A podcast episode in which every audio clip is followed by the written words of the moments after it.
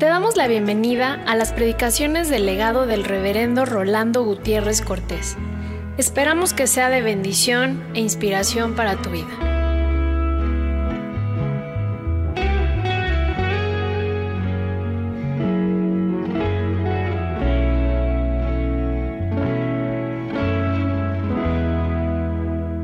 Marcos 6, voy a leer la segunda parte del versículo 6 y el verso 7. Dice así, y recorría las aldeas de alrededor enseñando.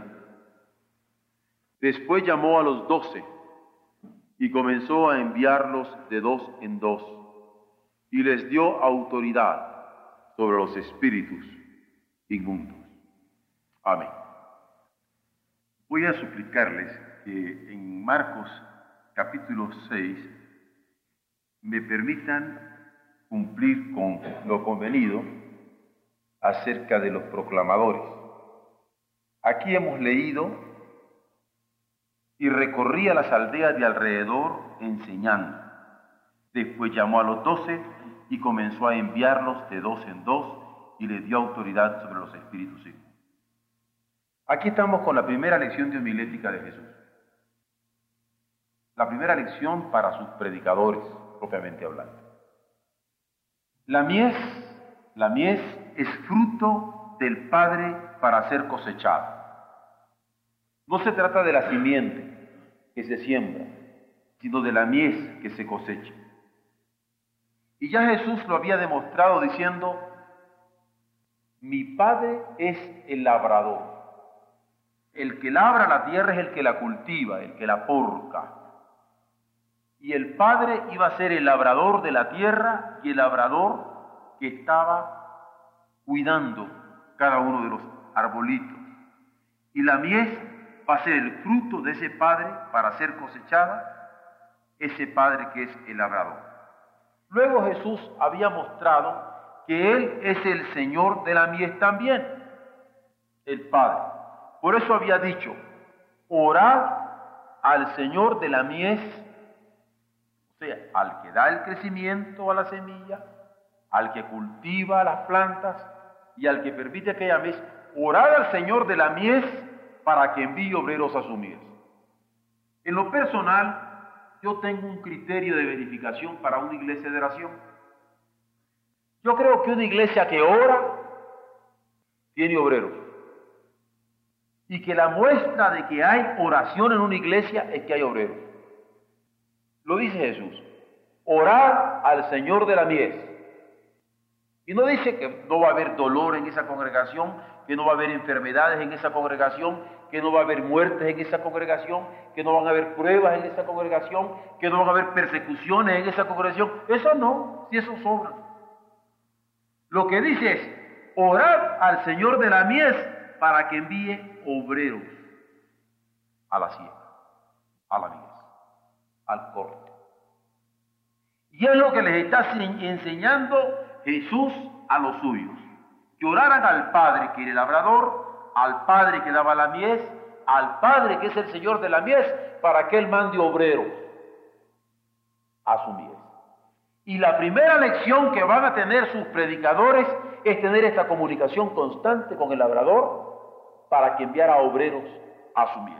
En breve veremos la importancia para los discípulos de esta lección. Luego nos encontramos que son enviados al mundo, pero luego de ser discípulos. ¿A quién envía Jesús? A sus discípulos. Son sus discípulos los que les había seguido, le habían seguido en disciplina a los que va a enviar. Apóstol Los apóstoles son discípulos. No envía a quienes no son sus discípulos. Es de entre sus discípulos los que pagaron el precio de las disciplinas, los que van a ser enviados. Como los judíos descendían, por otro lado, de doce patriarcas, ellos van a descender de doce apóstoles, toda su iglesia. Carnalmente el pueblo judío desciende de doce patriarcas, ¿cierto? Ahora el Señor envía a doce apóstoles de los cuales espiritualmente descendería toda la iglesia. Por eso va a decir el apóstol Pedro que nosotros vamos a tener el fundamento de Cristo y de los apóstoles. En ese sentido somos una iglesia apostólica de origen y apostólica de constitución, porque después vamos a ser enviados, todos como iglesia. Aquí ahora vamos a ver los cuatro puntos que se van a mencionar sencillamente en el pasaje que he leído. Primero, se nos da el caso de ser preparados en Palestina, entremezclándose con la gente. Dice así, y recorría las aldeas de alrededor enseñando. ¿Dónde la recorría? En Palestina. ¿Cómo? Entremezclándose con la gente. Allí les estaba enseñando él con el ejemplo cómo debían mezclarse con la gente. Allí los va a ejercitar en el mismo campo de acción. No les está enseñando teóricamente. Sobre la marcha les va ejercitando a los suyos. Y allí lo va a constituir personalmente. A uno por uno llamó, a uno por uno preparó, a uno por uno envió. Por eso cuando cantamos nosotros un himno en nuestra congregación, Señor, tú me llamas por mi nombre, es porque te ha sido el modo de Jesucristo toda la vida, de llamarnos a cada uno por nombre, de prepararnos a cada uno por nombre y de hacernos encargos a cada uno por nombre, dándonos dones, dándonos ministerios, dándonos operaciones espirituales para que las podamos ejercer. Y ciertamente, aun cuando nosotros vayamos a constituir una familia, la familia Rojas, por ejemplo, como Ernesto, hay un ministerio. Pero como Rosita hay otro ministerio. Y como Martita hay otro ministerio. Y todos en esa familia tienen un ministerio como familia también lo tienen y luego como iglesia lo tenemos. ¿Por qué? Porque lo prepara, el Señor nos ha preparado a entremezclarnos con la gente, enseñándonos con ejemplo, ejercitándonos en el campo, pero constituyéndonos personalmente. Eso es lo primero que podríamos encontrar cuando dice, y recorría, personalmente recorría las aldeas entremezclándose entre la gente enseñando constantemente, dando ejemplo a los que le seguían.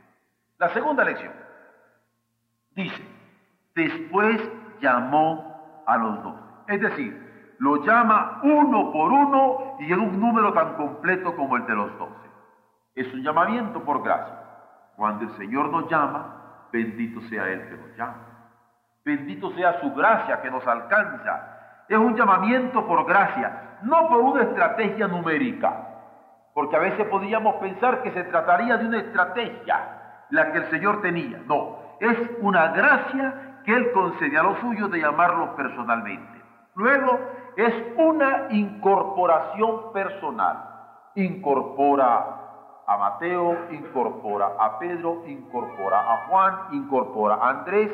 Es una incorporación personal, no es masiva. Uno a uno lo va incorporando en su colegio discipulado. Y por último, es selectivamente privilegiada para propósitos definidos. Él selecciona de entre miles a estos doce. Y a cada uno de ellos con un propósito definido. Pedro tenía un propósito, Juan tenía un propósito, Santiago tenía un propósito, Andrés tenía un propósito, ciertamente todos llamados, pero selectivamente privilegiados para cumplir propósitos definidos. Él lo llama por nombre. Por eso dice, después llamó a los doce. En tercer lugar, los envió de dos en dos. Dice, y comenzó a enviarlos. Ustedes dos ahora. Siguen ustedes dos. Siguen ustedes dos. Siguen ustedes dos. Dice, comenzó a enviarlos de dos en dos. Estructurándolos en parejas complementarias ¿Por qué los manda en parejas? Porque a veces podríamos sentir, ah, aquí me mandó a mí porque yo sí las puedo de todas, todas. No, los mandaba en parejas. Justamente para estructurarlos de tal manera que pudieran complementarse uno con el otro. y que no sintieran que el uno podía más que el otro. Uno como pareja puede complementarse con el otro. Hay del que se siente autosuficiente pensar, yo podría solito. No, porque el Señor, en el trabajo del Señor, necesitamos de Dios, pero necesitamos de nuestro compañero de trabajo, de nuestro compañero de discipulado, de nuestro compañero apostólico. Luego, de diferentes trasfondos y por diferentes rumbos. ¿Por qué? Todos eran de diferentes trasfondos, no vendían del mismo trasfondo. Pero por otro lado, no los manda para el mismo rumbo, los manda a diferentes rumbos, con mensaje de su reino y no de este mundo. Por eso los manda con mensaje de Él. Él les había dicho, mi reino no es de este mundo. Y Él los está mandando de dos en dos para que fueran a dar el mensaje de su reino. Esto es lo que entendemos cuando dice, después que llamó a los doce, comenzó a enviarlos de dos en dos. Y por último, con autoridades sobre espíritus inmundos. Así dice, y les dio autoridad sobre espíritus inmundos. Autoridad es de autor, ¿ve? El autor de la capacidad de que pudieran expulsar espíritus inmundos era Jesús. Yo no puedo expulsar espíritus inmundos si el autor de esa capacidad, de esa posibilidad, no la da el Señor. Porque la autoridad viene del Señor? Porque el autor de la expulsión demoníaca viene del Señor para que no haya orgullo. Para que no haya orgullo. No es porque yo puedo, sino porque el Señor me envía. Es para que no haya orgullo, porque habrían de dar de gracia lo que de gracia habrían recibido. A nadie se le daba por privilegio, sino porque por gracia habían recibido aquella dicha de poder expulsar los demonios, sin avaricia, porque los milagros no era su obra. Alguien hubiera podido pensar, ah, es que yo soy el que puedo hacer milagros. No, no hay avaricia. Y libres. Por eso les va a decir, en el mismo contexto del Evangelio, que no llevaran previsiones y provisiones. Él les iba a proveer libres, desembarazados de preocupaciones mundanas. Es decir, yo veo aquí por lo menos cuatro elementos en la preparación de Jesús. Primero, tenían que ser participativos, entremezclándose con la gente. Participar es ser parte de, ser parte de. Ellos tenían que ser participativos. Si sus apóstoles no son parte de la gente a la que sirven, no pueden ser enviados del Señor. No podemos andar como elusivos cuando el Señor nos incluye en el trabajo con la gente. En segunda instancia, además de participativos, con una identidad definida. Por eso es que lo llama. ¿ah? Identidades definidas. Yo, Pedro, he sido llamado por el Señor. Ah, tu papá que se llama Pedro. No, yo, Pedro Vilchis. Pero en lo personal, yo soy. Yo soy el responsable. El Señor nos manda primeramente participativo, pero también con una identidad definida, en donde cada uno ha de sentirse cumpliendo un ministerio que el otro no puede cumplir, que es mío, porque el Señor me lo ha encomendado. Pero en tercera instancia, compañeros entre ellos. Porque el hecho de que yo sea participativo entre la gente y que tenga identidad ante el Señor, no quiere decir que no voy a ser un buen compañero que puedo compartir el pan y el sufrimiento en un momento dado. Pero en última instancia, el cuarto elemento sería confiados en quien les confería la tarea. Si no, examínenlo. Aquí está. ¿Quién puede ser apóstol, enviado del Señor, si no se participa y entremezcla como ellos tenían que ser entremezclados en Palestina, siguiendo el ejemplo de Jesús? Tenían que ser participativos. ¿Cómo podrían ser si no eran llamados? y estructurados por Él. ¿Cómo podrían ser apóstoles si no tenían una actitud de compañerismo entre ellos mismos? Y por otro lado, ¿cómo podrían serlo si no confiaban plenamente en el Señor que les había conferido la tarea?